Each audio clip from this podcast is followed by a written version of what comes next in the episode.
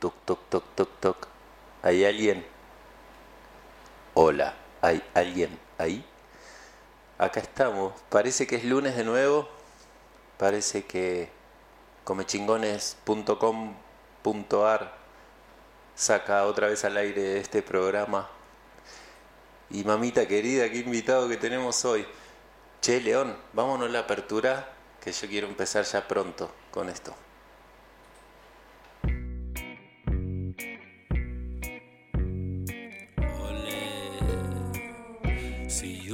Nada los lunes. Y la radio está encendida, por más que parezca loco, yo no estoy loco perdido. Si tú tienes tiempo al aire y yo tengo ganas reales que vamos a juntar oyentes con tan grandes Un amigo voy a invitar un micrófono entre medio y nos ponemos a chamullar. Son las cosas de la vida, son las cosas del crear.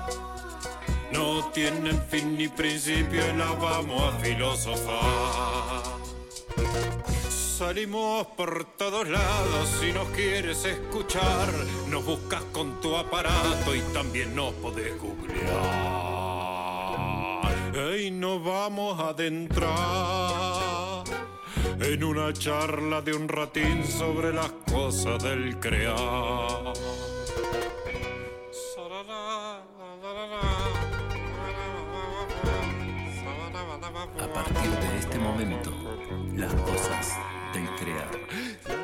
Cosentino y una lista interminable de personas que a conciencia le hacen a la creación.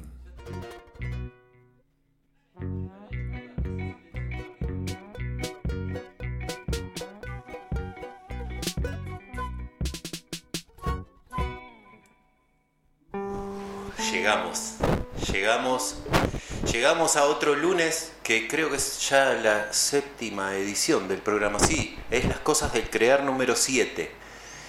Para este número, el número 7 eh, de este programa, las cosas del crear que hacemos desde comechingones.com.ar y que retransmite Radio El Grito en el 88.5 los miércoles a las 16 y Tinku FM 107.9 en Mina Clavero los días domingos a las 12 del mediodía, mientras cortas el salamín y tomas el vinito. Te acompañamos. Acá estamos y hoy, eh, eh, bueno, nada, por, por lo general pasa esto. Invito a quienes tengo ganas de invitar y sobre todo en esta primera etapa que estoy así teniendo la posibilidad de, de, elegir a quienes invito de entre las personas que siempre quise invitar a compartir una charla, eh, aparece Ale, Ale Gómez, el pollo, eh, como lo conocemos en el barrio, en el barrio del que yo ya no, eh, en el que yo ya no estoy hace 15 años pero bueno, el pollo, un músico, yo puse en el cartel alto músico, cuando le compartí el cartelito, el flyer a él, y le dije, decime que está todo bien escrito, me dijo alto músico, ¿por qué me pusiste así? Y bueno, porque tiene que ver con lo que siento un poco y con lo que recibo de otras personas cuando hablan de él. Y porque bueno, por un montón de cosas más, pero vamos a empezar a charlar, vamos a darle la bienvenida. Pollo, ¿estás ahí vos? Y eso estaba haciendo. Sos un genio, ¿eh? ¡Qué bueno! Te escucho. Yo no sé cómo me escuchan. A ver, hagamos primero una prueba de sonido. ¿Me escuchan bien? Mientras vos vas hablando, acá el león va metiendo mano en la consola y va metiendo garras, porque es un león. Y va acomodando. Y, y así que habla vos, así Perfecto. te escuchamos. Ah, cada vez mejor. Eh, bueno, yo estoy escuchando bien. De vez en cuando se entrecorta un poquito, así que si te repregunto algo, es, Está bien. es solo por eso. Entiendo que es lo Pero propio de las conexiones. Y sí, hay cierta distancia. Pero bueno, están evolucionando un montón en este tiempo, se ve. Hay Sí. muchas formas de comunicarse. Y les estamos sacando provecho a lo loco.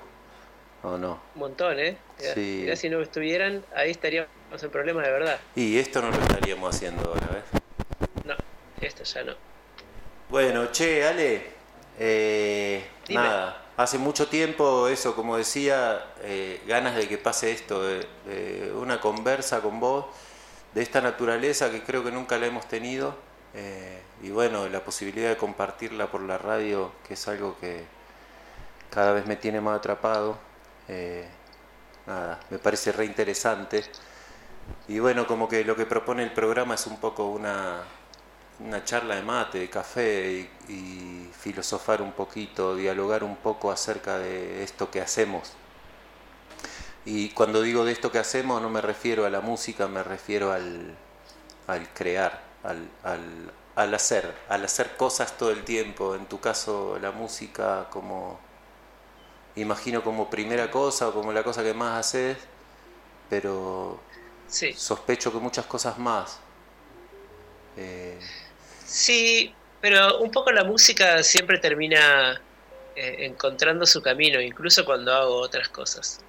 Hay algo ahí como, como muy dominante en, en ese arte, por alguna razón, en, en mi vida, que, que yo agradezco un montón, ¿eh? Lo agradezco un montón, pero no sé, por ejemplo, cuando, cuando me acerco más a los terrenos de la educación y que siempre me gusta ir por el lado más de la literatura, y terminan sucediendo canciones. De repente claro. entra, entra la música por ese lado también, ¿no? Al trabajar poesía. Bueno, de las maneras que fueran, siempre termina sucediendo un poco. ¿Vos componés música, Pollo?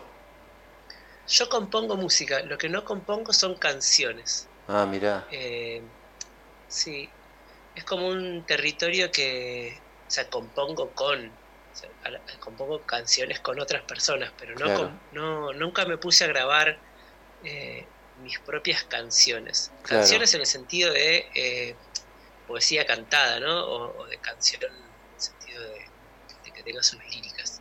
Claro, de una es un territorio que, Sí, te escucho a vos, perdón. No, no, que, que es como un territorio que, que por alguna razón cuando me acerqué, no es que no funcionara, pero me resultaba artificial. A mí me, de hecho, cuando escucho música, casi que lo último que escucho es la letra. Es raro eso, pero escucho una canción y, y la voz se me hace primero un instrumento Sí, y después igual. ese canal comunica Sí, sí. una segunda instancia, una tercera instancia, está bastante más lejos. Y a veces más allá Entonces, de no. la tercera también, ¿verdad?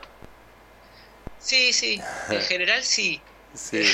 Sí, a mí me No pasa sé, lo mismo, que me dicen, pero escuchaste lo que dice y no, muchas veces no. La música escucho, No, escucho la música de la letra. Sí, me, ¿qué me dice? A ver. claro, eso, la, la voz funcionando como un instrumento más, como, como eh, eso, desde, desde la parte musical. Y después está buenísimo porque, ¿qué es lo que me ocurre? Por ahí en una tercera o cuarta escucha de la canción empiezo a, co- a- a conectarme con, con la letra, con el discurso, ¿no? Y aparece un mundo nuevo. con, con una nueva capa que, que a veces me encanta otras veces bueno bueno me gusta Claro. un montón la canción la letra por ahí no me convoca tanto y Claro. otras veces me sorprende y, y lo disfruto un montón Claro, claro. Che, ¿cómo me surge preguntarte, porque nunca te lo pregunté? A mí, digo, me, me surgen un montón de cosas eh, para decir acerca de, de lo que yo observo a la, a la distancia de, Ale Gómez, músico, ponele. Eh, principalmente una cosa, Apoyo, que te tengo que decir que yo la, la digo, la repito muchas veces hablando de vos, que yo vi lo que pasó en el, en el oeste, en el conurbano bonaerense, cuando antes y después del pollo, como que sí, eh, pero fuera de chiste digo, como que para mí en el momento en el que yo, en el que a mí se me ocurrió que quería un trombón porque era un instrumento divertido para un payaso y que yo quería ponerme a aprender a manejarlo más o menos como para tenerlo como elemento para el payaso, que así fue como yo me acerqué al instrumento. Eh, me fue re difícil encontrar el instrumento, encontrar un profesor, encontrar otro. Bueno, al final terminé encontrándome con vos en ese lugar Pero cuando yo me vine a vivir acá y volví 3, 4 años después, había, no sé, la cantidad de vientistas en el barrio. Y hoy pasa que cuando la, la última vez que yo fui a Buenos Aires fue eh, poquito antes de la pandemia, en diciembre del 2019, y yo te digo que por cada pibe que veía en bicicleta con una guitarra o un bajo, veía dos o tres con estuche de bronce o de viento. Eh, y cuando yo hablaba con la gente, todos me decían, eso es por el pollo. Eso, y ese sos vos. Digo, yo lo viví en, mi carne propia, como que me llegó el instrumento, le busqué, eh, busqué con quién aprender, busqué otro para aprender, apareciste vos y de tu mano todo lo que iba pasando ahí en el barrio con otros pibes y que de verdad fue mucho. Yo esto te lo digo porque me parece importante reconocértelo porque has tirado ahí unas semillas que agarraron viaje como loco y que yo creo que cambiaron el escenario musical de la región, así de simple. ¿Vos lo, lo ves esto? Sí, a mí me, sorprende muchísimo y me sorprende que hayas usado como la palabra semilla, porque justamente vos estuviste en el momento más germinal del, taller. Eh, pero justamente el taller nace por esa inquietud. Acá en el oeste eh, no había trompetistas, estaba, estaba yo. Y me refiero a que, salgan a tocar, ¿no? a que toquen música popular. En el conservatorio había gente que estudiaba muy poquita, pero había gente que estudiaba trompeta, trombón Después eh, fue un poco armar ese semillero, que la música se transforme también en, la zona, que esta era como una zona muy, muy rockera, blusera, y de repente fue entrando como el reggae, eh, no sé, géneros que eran más permeables para los vientos. Y ahí empecé a tocar con un montón de bandas y a sentir esa, esa, esa inquietud de, que los músicos querían agregar ese instrumento o soñaban con, la música, con esas coloraturas, y no había forma, porque, porque estando yo solo era muy limitada mis posibilidades. Entonces ahí aparece la idea de, armar esto, este justamente un semillero. Eh, y ahora está, está ocurriendo, o sea, bueno, justo ahora hay una pandemia, pero me, me pasó en, en ese tiempo de ir a ver un montón de bandas de por acá y que los vientos, la sección de vientos de esas bandas sean gente que se formó o que participó de la guarnición. Eh, parabas en un semáforo y había una trompeta y un trombón con un malabarista, eh, seguías caminando y había otros vientos sonando en otra parte y eso está buenísimo. Es muy bueno. Que ocurrir todo el tiempo. Es muy bueno. Y, otras bandas y otros ensambles que se forman eh, como aledaños a la guarnición, ¿no? Claro, muy interesante, muy interesante lo que ha pasado ahí. Y nada, esto que te digo, tal vez, viste como cuando te alejas de una familia querida y de, pronto pasás de nuevo y ves un chango que creció un montón y no entendés nada.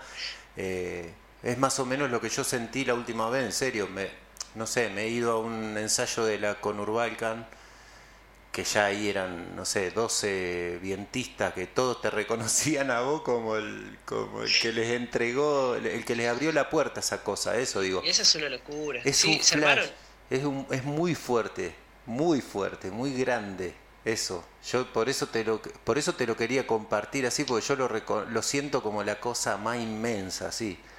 Eh, cuando, cuando nada, vuelvo a decir, tampoco es que sea un seguidor de tu carrera, pero siempre me sorprendió, por un lado, cómo era posible que estés tocando con todas las bandas y que todos los discos tengan tu participación. Nunca entendí cómo hacer para desdoblarte tanto.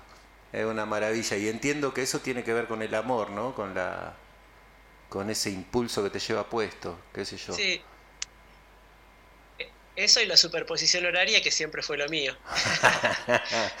Muy bien. Mira, un, acá hay un festival que se llama La Minga, que es un festival grande, ¿no? Como del, oeste. Y en la primera Minga que se hizo en la Plaza de los Españoles, acá en Castelar, tocaban ocho bandas. Y yo tocaba con las ocho. Yo creo que ese fue un momento de, Yo probé sonido al mediodía y nunca me bajé del escenario. y, y, y, ahí se me generó esa pregunta de, pará, que puede haber gente que quiera ver bandas donde no esté yo. Vamos a empezar a generar un poco de movimiento. Oh, se cortó un poquito. Falló la señal y Ah, se no, cortó no. un poquito. No, eso, como que no parecía funcionar esa ecuación. Entonces, está bien. Lo que pasa es que los primeros dos trompetistas que, que se asomaron, Ujú. Y ahí aparece esto, la Warney, y también esta apertura, ¿no? que, que de repente se empiecen a, conocer y a conectar. Por la guarnición pasaron, o sea, por el taller. La guarnición es un ensamble que deviene de un taller, pero por el taller pasaron 300 personas, Claro. que no, no todas quedaron tocando. No, no, más También vale. está bueno eso, como que existe la posibilidad de probarte en esa función. ¿Qué te Claro. pasa si, si te volvés trompetista? Bueno, fíjate, bueno. salgamos a tocar a la plaza, salgamos a tocar algunos eventos, veamos qué pasa, en un lugar protegido, porque hay otros 20 vientistas tocando con vos, y si te encanta, te vas a dar cuenta y le metes con todo. Porque, es, porque son instrumentos que lo requieren, requieren cierto compromiso, y está bien. Y Eso si trata. no, no hay modo de tocar con ocho bandas. Yo me junto a tocar una hora con mi cuñado y termino con la boca rota. No quiero pensar Claro. después de tocar con ocho bandas. Qué loco, Y ¿no? resistencia. Resistencia. Pero no hace falta, eso es lo que hay que aprender, que no hace falta, que podemos ser más vientistas. Claro, no solo no hace Eh. falta, sino que no nos hace bien tampoco. ¿No? No, está, Creo que- está mejor que aparezcan colores nuevos y, y nuevas personas tocando, porque no es solamente el ti, Sí, pero además decime si no es trompeta, la verdad. personalidad que, que- que Ah, lleva. Perdón, se había cortado la señal y yo pensé que te habías callado y empecé a hablarte encima. Que digo que me... No, Por no, un, por un lado está bueno que aparezcan otros colores, pero también yo siento, eh, no sé, yo lo vivencio en relación con otras cosas, pero es lo mismo, me parece, que cuando uno trabaja con, no digo con, con una cosa, dos cosas, eh, pero con menos, no, no con todo, sino con lo que uno puede abarcar más o menos a conciencia, eh, también da, eso da la posibilidad de, de ir más hondo por ahí. Esto quiero decir, si vos ese día en la minga, en vez de, tocar Pero con ocho supuesto, bandas, hubieras tocado con dos o con una, seguro tu energía iba a estar toda puesta en ese viaje, ¿no? Eh, qué sé yo, no sé.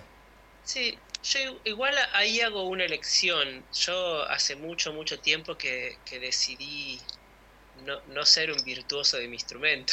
Sí. abandoné esa búsqueda completamente y, y empecé a explorar. De hecho, yo mi, mi formación no es primeramente trompetista, primero fui saxofonista, después, de hecho, Sí. contrabajista, después, se me refiere a instrumentos que estudié, no a los que me dediqué completamente. Ajá. Y, y es una elección, ¿viste? esa frase medio como, bueno, muy trillada, pero el que mucho abarca, poco aprieta, se, se aplica a las dos cosas, tanto al instrumento como también al compromiso con, con la creación musical dentro de una banda.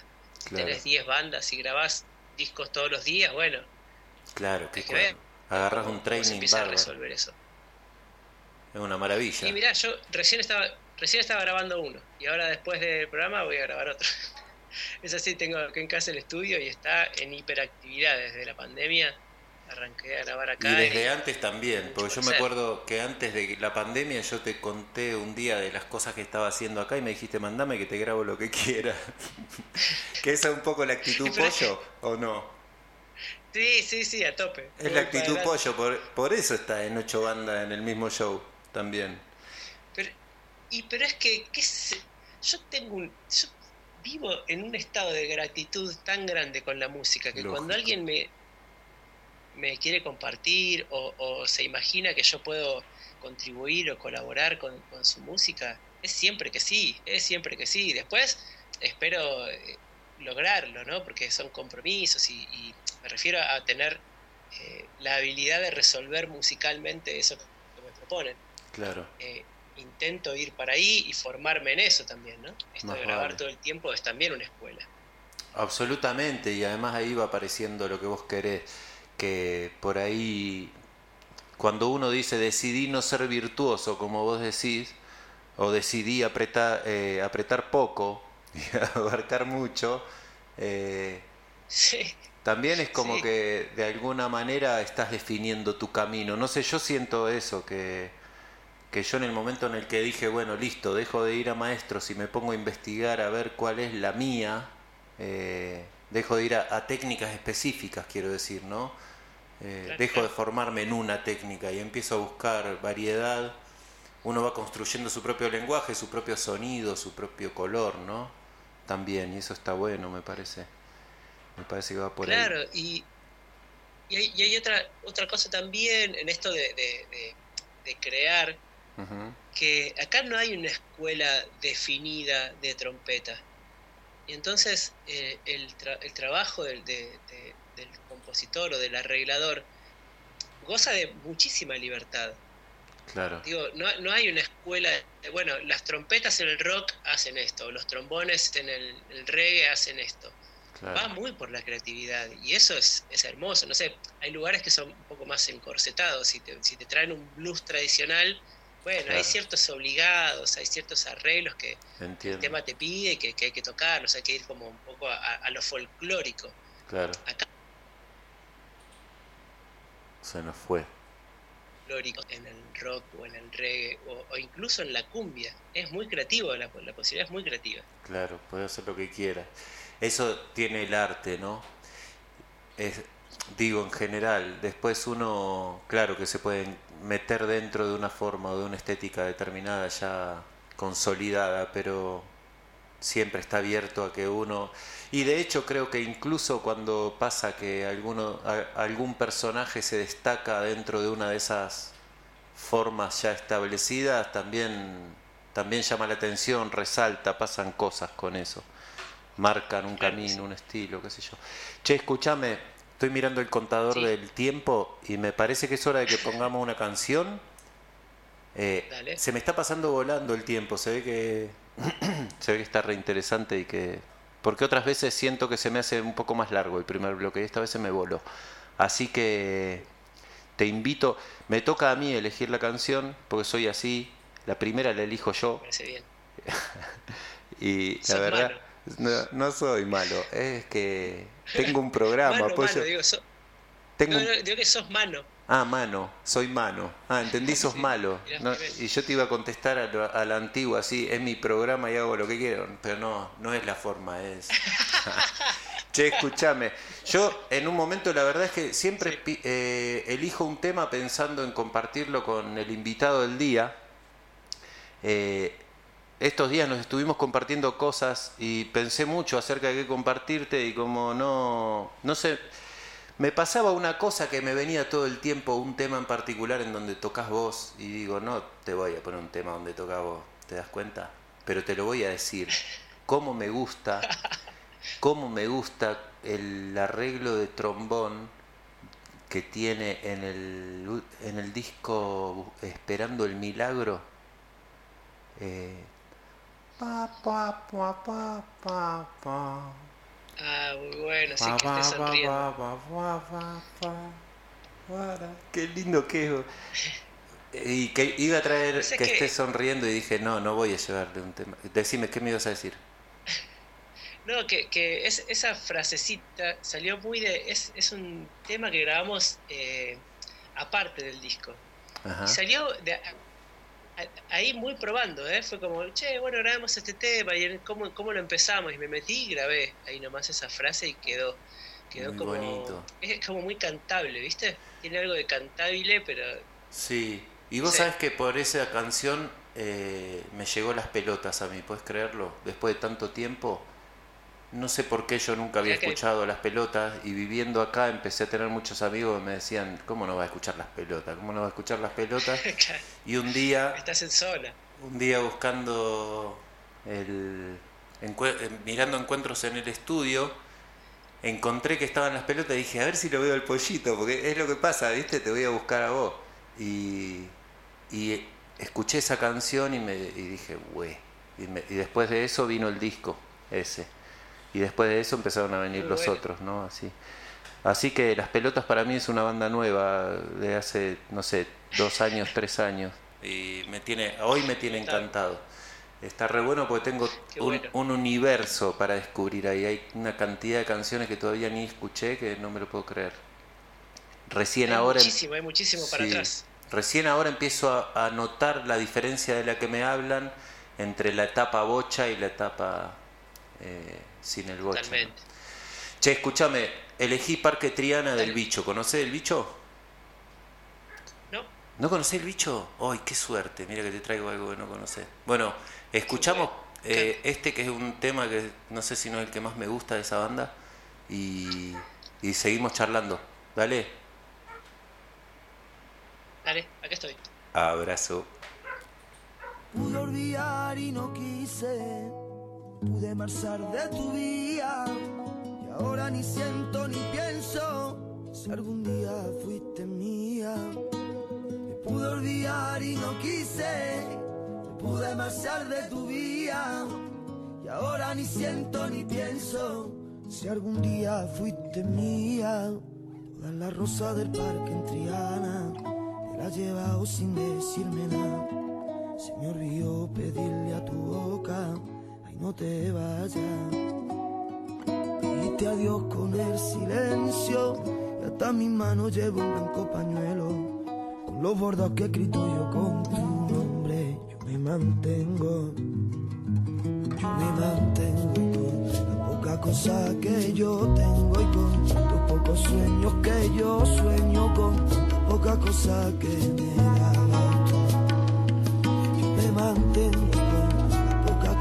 que yo tengo y con los pocos sueños que yo sueño con pocas cosas que me daba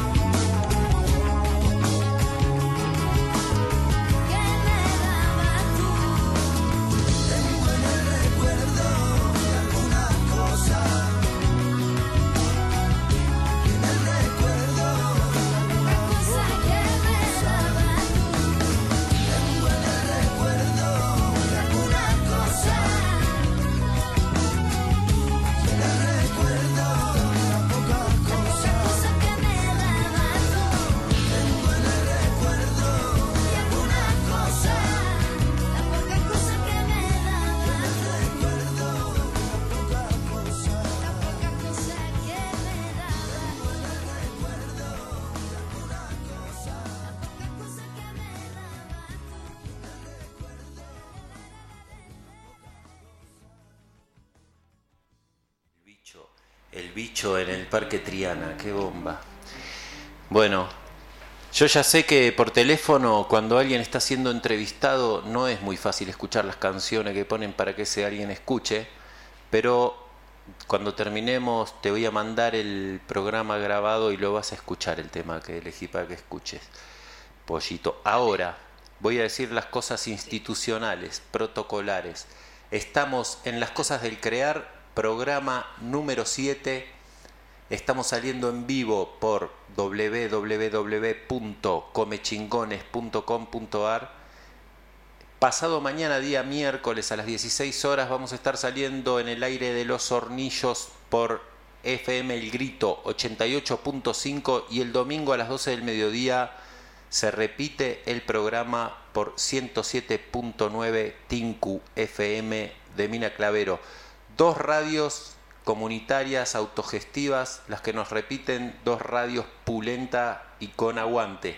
Tenemos del otro lado de la línea telefónica a Ale Gómez el Pollo, músico, trompetista, eh, desparramador de semillas vientistas. ¿Estás ahí? Estoy acá. estoy acá. Qué bueno, qué bueno. Sí. Che, bueno, no pudiste escuchar al bicho. Después lo voy a escuchar. No pasa nada, lo escucho después. Sí, alta banda, alta carrera. Eh, tengo entendido que el Miguelillo, que es el cantante, es hijo del Tomatito, ¿viste? El, el violero flamenco. El Tomate. Mirá, Sí. Sí. Tremenda banda, tremenda banda. Ya hace unos años que no existen. Tienen tres discos de estudio súper copados y algunos en vivo, para mi gusto, muy punky. Pero en vivo, en estudio suenan la bomba. Che, ¿y qué onda? ¿Esta situación eh, pandémica, Ale, te, te metió más al estudio y, y te alejó un poco más de los escenarios, igual que a todos? Sí, de hecho terminé como armando el estudio. Yo estaba un poco ne- negado a esa idea. A mí me gusta mucho crear con gente. Mm, Eh, por ahí tenía la posibilidad de grabar en casa, un multipista y un micrófono medianamente potable para, para demear, para, para hacer maquetas. claro. Pero siempre prefería ir a un estudio, grabar ahí, como compartir ese momento con, con el resto de la banda, en el mejor de los casos, o con los productores.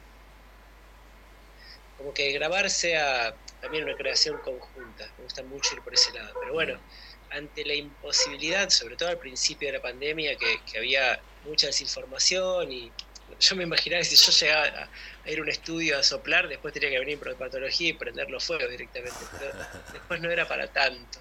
Había que esperar un par de horas y ya está, o limpiarlo, ¿viste? No sé, veremos cómo se resuelve. claro. Fui a mí muy poquitos estudios en- durante la cuarentena pasada, sobre todo, eh, porque bueno, no, no se sabía, la verdad es que no se sabía Mucho miedo. sucedía. Mm. Sí, sí, y, mucha, como, no, es, no es desinformación, porque eso suena a, a algo más adrede, mucha incertidumbre. Claro, mucha claro. incertidumbre.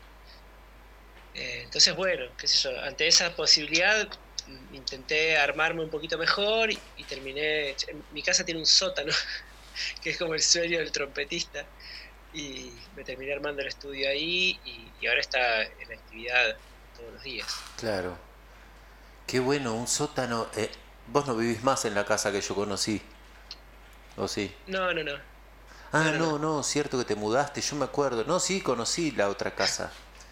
Esa casa tiene un casa sótano. muy, Una casa vieja, Claro, ¿no? es una casa muy, muy antigua, muy, muy antigua, tiene como 100 años y, y tenía un sótano atrás, es chiquito, va, es habitable y ahí estoy Muy así bueno. rodeado de instrumentos. Claro, un estudio en un sótano bien. es una maravilla. Es una maravilla. Claro. El sueño del trompetista. Qué bueno, qué bueno, sí. qué bueno. Y, y- y bueno, nada, gra- grabando un montón acá, se volvió más eso, eh, la, la colaboración musical. Claro, trabajar y eh, grabar y mandar. Grabar y mandar, aprendí también a, a- a- Bueno, yo en realidad nunca tuve ningún, ningún sentimiento de propiedad con nada de lo que grabo. Yo grabo para, grabo, grabo para, para intentar colaborar, entonces en general lo que suelo hacer es eh, mandar como un poco de más y avisar que todo eso es absolutamente descartable y, y modificable. Y hay un intercambio eh, que no es lo mismo que estar en el estudio participando, pero hay un intercambio posible.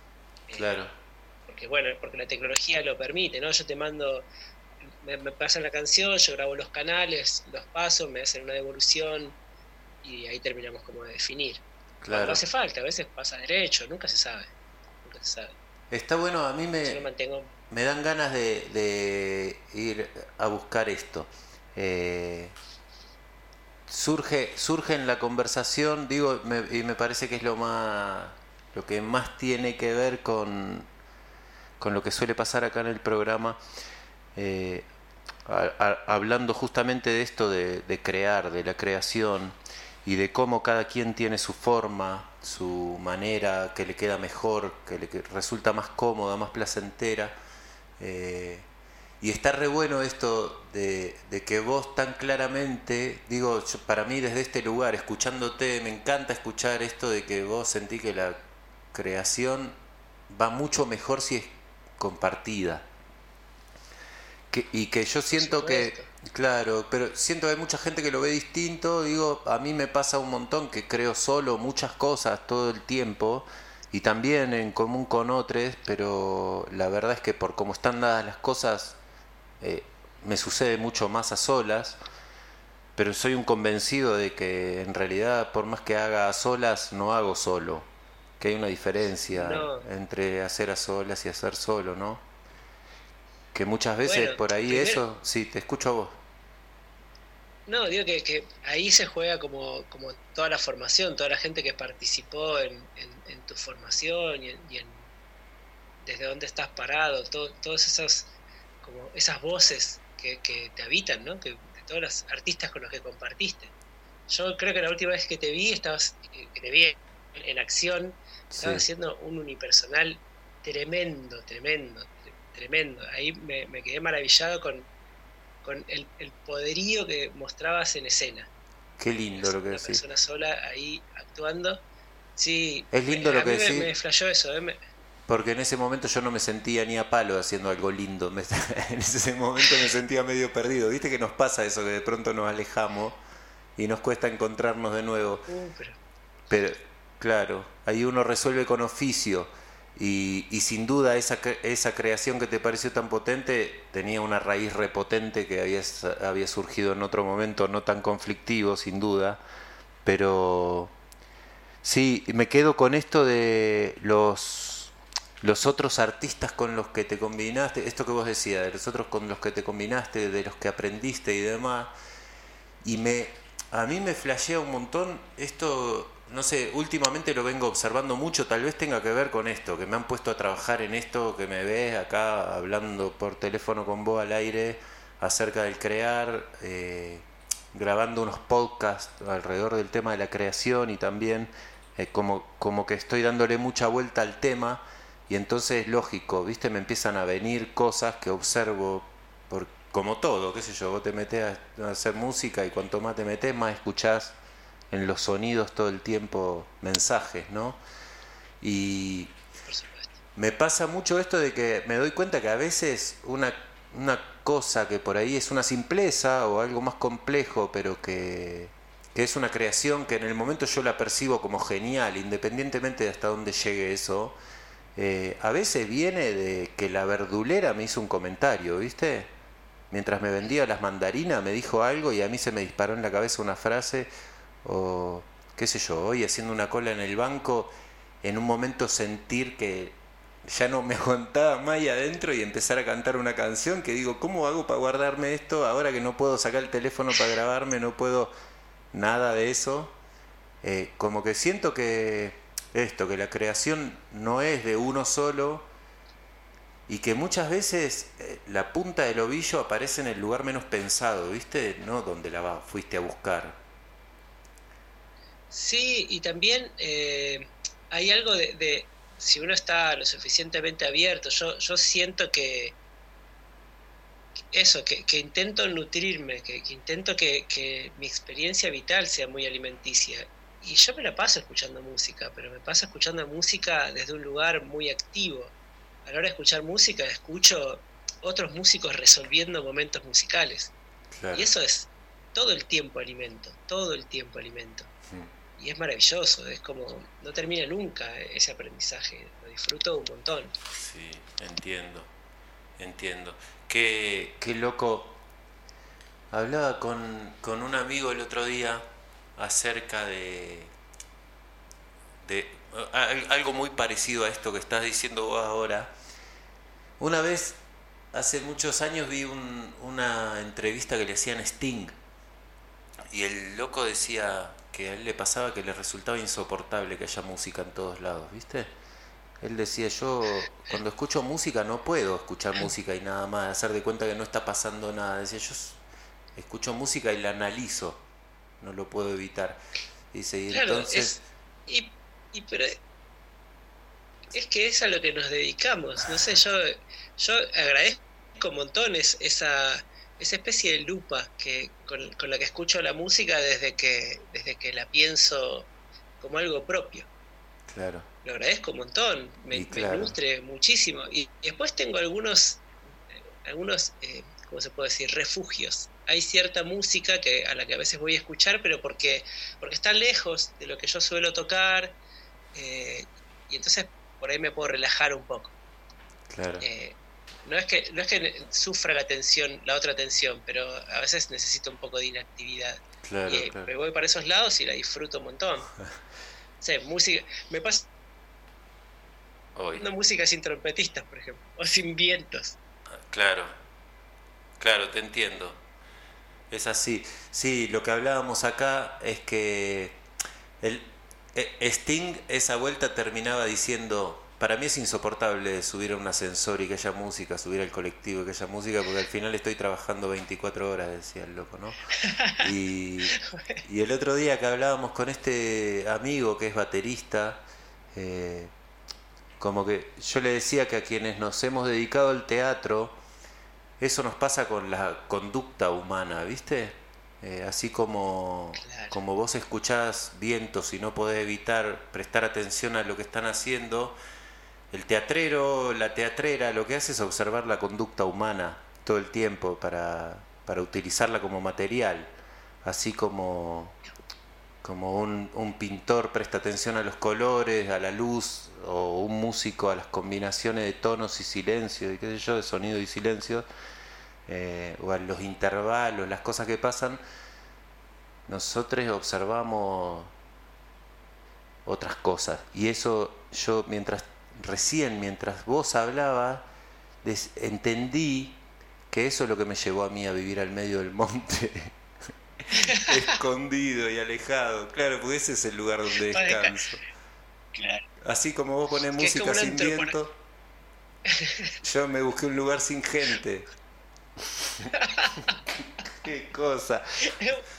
Es buenísimo. horror. Vos sabés Claro, que la- es, es como una, Sí, una decime. antropología permanente. Es la antropología cosa. Sí, permanente. sí. A mí la almacenera de, que, de la vuelta de la casa donde yo viví el último tiempo en Buenos Aires, la Susi, capaz que vos la conociste, porque es del mismo barrio, me decía, Leo, sos vos el que se tiene que ir a vivir a la montaña, no son todos los demás. y tenía razón, mírame, hoy 15 años después estoy cada vez más montañés. ¿Qué va a ser? Está perfecto. Escúchame, nos queda poco Sí. rato y hay una cosa que yo quiero decirte acá al aire para comprometerme, eh, comprometernos. Un día, en donde sea, acá o allá o lo que sea, juntémonos a, a hacer una canción. Yo quiero cantar algo y que vos toques. Cada vez Perfecto. estoy cantando más, cada vez me gusta más cantar, cada vez disfruto más de actuar cantando, de cantar actuando, me, me encanta. Así que Qué eh, bien. Nos pongamos, nos pongamos, yo también me armé estudio en casa, pollo, así que lo hagamos, ida y vuelta hasta que lo Sí. tenemos, sí, de una, y lo compartimos acá en el programa y en todos los lados que quieras. A todo que sí. A todo que sí todo el tiempo. Sos así. Y yo ya te descubrí y encima lo dijiste públicamente. che, estoy re agradecido, hermano. Qué momento más lindo siento que ¿Ya compartimos. terminó? Nos queda poquito. Porque, viste, la cosa Oh. tiene que cerrar en una cantidad de minutos porque después va a parar a las radios. ¿Viste que te conté? De acá sale y se repite Sí, en sí. otras dos radios. Y entonces les tenemos que mandar el, la lata cerrada. Y nos quedan eh, hasta 11 minutos, de los cuales hay unos 4 que se va a llevar la canción que vos elegiste. Así que Ah, bien. por eso yo quiero ir redondeando y en ese redondeo quiero, entre otras cosas, pedirte que presentes la canción que elegiste, que cuentes por qué la elegís. Eh, y bueno, y no sé si, si te viene alguna reflexión acerca de este compartido, algún mensaje que quieras compartir con la audiencia de acá del Valle de Tras la Sierra y, y bueno, y quien vaya a escuchar en cualquier lugar del mundo ahora. Bueno, acerca, acer- me, me quedo con la idea de que es un programa acerca de, de la creación y a mí me gusta mucho eh, pensar en la música como un juego, ¿viste? En, en- en- en el anglosajón está eso, ¿no? Uno, Sí. uno juega la música. Claro. Y justo hace poquito estaba releyendo un libro precioso que se llama La frontera indómita de, de Graciela Montes. Graciela Montes es una escritora para, para chicos, pero también es una educadora y reflexiona un montón. Y habla de- del juego infantil como un juego muy en serio, Claro. como, como el juego durante la infancia y el juego que yo, que yo vivo a, a la hora de comunicarme musicalmente o de jugar con la música, es un juego muy en serio. Y creo que la creación un poco, en, en- en mi caso, lo vivo desde ahí, desde, desde jugar un poco en serio, jugar muy dentro de las reglas del juego. Y eso es muy liberador, porque son reglas que no encorsetan, son reglas de un juego. Que liberan. Y liberan. Y eso es como muy, muy placentero crear desde ahí, desde, desde jugar. Y bueno, Sí. eso. Yo creo que creo que es eso. de. Creo que es eso, creo que todos los maestros al final llegan al mismo lugar, ¿viste? Y que no es casual esto que vos decís de que en, en inglés play es jugar, también es reproducir, también es interpretar, es ejecutar, es actuar, es Sí. un montón de cosas. Sí. Eh, y que creo que todas esas cosas tienen la misma naturaleza. Y yo no tengo ninguna duda de que el juego es la forma de crear. Que lo que después todo lo demás son formas para tratar de hacer de esto, no sé, estos cyborg que nos hemos ido convirtiendo con, con eh, para tratar de entrar dentro de este sistema, ¿no? Eh, que de pronto nada, nos vamos olvidando de cómo se juega y cuando lo soltamos es la bomba, sin duda. Sí, Qué bueno. sí. Bueno, después voy- un cuando, poquito al costado cuando escuche... ¿Cómo? Digo, mantenerse un poquito al costado también del sistema. Jugar Claro. nos permite corrernos un poquito. Total, mirar desde otro lado. Cuando escuche la grabación voy a tomar nota y voy a ir a buscar ese libro que no lo leí y a esa autora no la tengo tampoco. Y te voy a compartir Uh, después. ¿Vos leíste a Nashmanovich, Free Play, de Stephen Nashmanovich? Sí, sí, me lo compartieron varias veces y en un momento me lo, me lo trajeron así como, toma, ahora te lo regalo. Claro. y, y lo estuve leyendo, sí, sí. Es muy interesante, me interesan un montón de, de- de situaciones que propone. Hay otras que, nada, me fui como encontrando y desencontrando. Está, está muy bien, de eso se Y trata. claro, más vale. Che, vamos a, vamos a la canción que elegiste. Tengo que presentar la canción. Pedimos, sí. Muy bien. Bueno, la presento muy rápidamente. Esta, bueno, es una artista que, que yo disfruto un montón y que además ha tenido como la generosidad de participarme en muchas de sus grabaciones. Y de hecho la conocí en el taller. Vino a, a estudiar trompeta. Ah, mirá. Y de repente me dice, sí, yo ella venía a estudiar trompeta y en un viaje me dice, che, además hago canciones, ¿no, ¿No te en grabar? Obviamente le dije que sí y me mandó dos canciones absolutamente maravillosas. Volví del viaje directamente al estudio a grabar.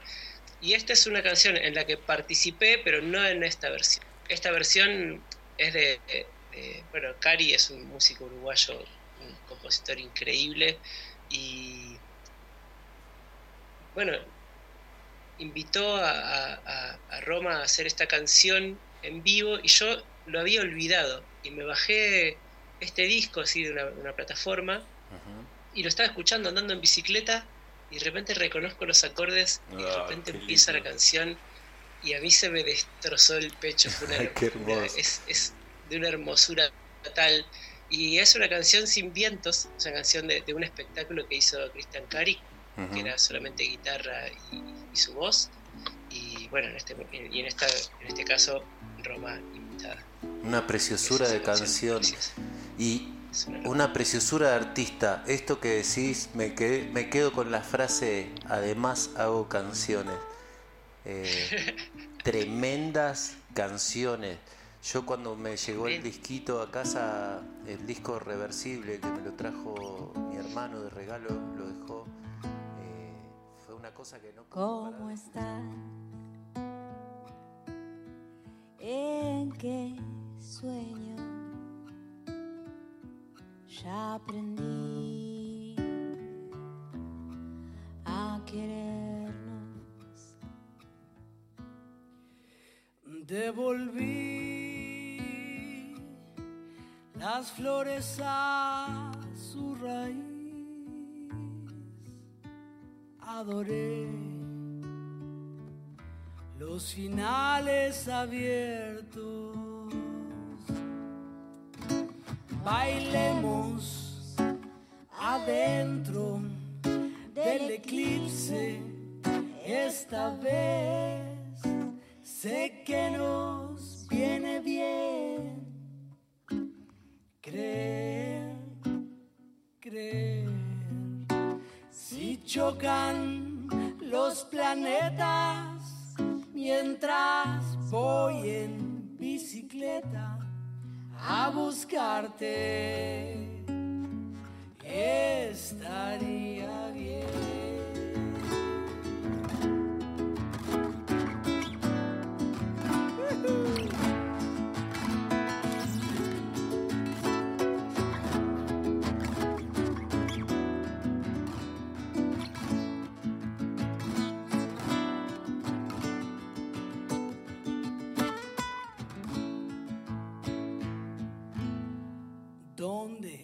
Estás? ¿En qué cuerpo? Casi confundimos los espejos. Conocí Conocí tu silencio mutante. Pude disolverme un poco antes. Bailemos adentro del eclipse esta vez. Sé que nos viene bien creer, creer. Si chocan los planetas mientras voy en bicicleta a buscarte,